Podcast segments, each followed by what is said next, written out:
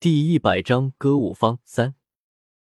大厅的前面做了个高出地面一米的长方形木质舞台，舞台的面积能够宽松的容下十数个人。舞台的周围点缀着布料做成的各种花卉，舞台的前面垂着可以拉动的幕布。硬件设施准备好之后，又开始准备软件设施。红雪根据自己印象中的各种古典舞蹈的记忆，设计了几套样式唯美、行动间可以尽显舞者风姿的舞衣，然后又根据中国历史上清朝的服装，做了几套宽袖斜襟的改良旗袍，给伺候茶水的小丫头们穿，将当做是他们的工作服了。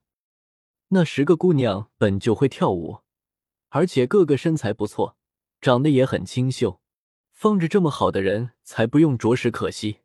红雪让他们跳了几个舞，觉得动作太平常，不够出彩。古代的女子讲究的是矜持，笑不露齿，不能有大幅度的动作。虽然他们曾经沦落风尘，但是还是有些个放不开，便要求他们每个动作尽量舒展到位，然后有反复改良一些。舞曲的选择，红雪教了首曲子给乐师。这首佳人曲一下子就博得了这个乐师的称赞，说是好些年都没有听过如此动人的曲子了。教了佳人曲，又教了葬花吟，然后又教了一首飞天。一个月的时间很快就过去了，歌舞方的一切工作也都陆续准备到位，最后就是宣传工作了。红雪学了现代街头的传单。做了彩色的剪纸，写上歌舞坊的名字、位置，还加上了一些宣传词，命小丫头们穿着清爽雅致的改良旗装工作服，到各个大型酒楼、客栈去发放。门票五两银子一人，凭传单只用出二两银子。开张这一天，来看热闹的人很多。周围的百姓前几天看了那些发传单的丫头。衣服很是新奇，但是却很好看，所以便对这新开张的歌舞坊很是好奇。而和平年代的人，茶余饭后最爱做的事就是看热闹了。所以雪梨坊开张这天晚上，看热闹的人把门口挤了个水泄不通。可是掏出银子买门票的人却不是很多，毕竟看热闹不花钱，买门票要花钱。轮到真的要掏银子的时候，很多人就不愿意了。黎香拿出自己练就了十多年的本事，在门口招揽客人，兼职卖门票，五两银子一位的价格，让好多人望而却步。招揽了好一会儿，只有十来个富家公子哥打扮的人买了票进了大厅。因为不明白这个歌舞坊的底细，很多人拿着传单，却又不敢贸然掏银子。形成了厅里的客人寥寥无几，门外观望的人一大堆的局面。雪姑娘，你看，这可如何是好？黎香有些着急，好不容易准备了一个月，花了不少银子了，可是轮到开张了，赚的钱却不多。红雪笑了一下，说：“李姐姐莫急，等下你就守在门口收银子吧。”然后走到门口，对围观的人说。各位要买票的要赶快，歌舞还有一刻钟就开始了。这一句话引起了门口众人的议论：“你们这里跳的什么舞？非要交了五两银子才能进去？等一下看看就知道了，看看他们能弄出什么花样来。我看里面的桌椅都很别致，想来等一会的歌舞也不会逊色。”红雪没时间在门口跟那些人说话了，她来到后台。检查了一下演员们的舞衣、妆容和发饰。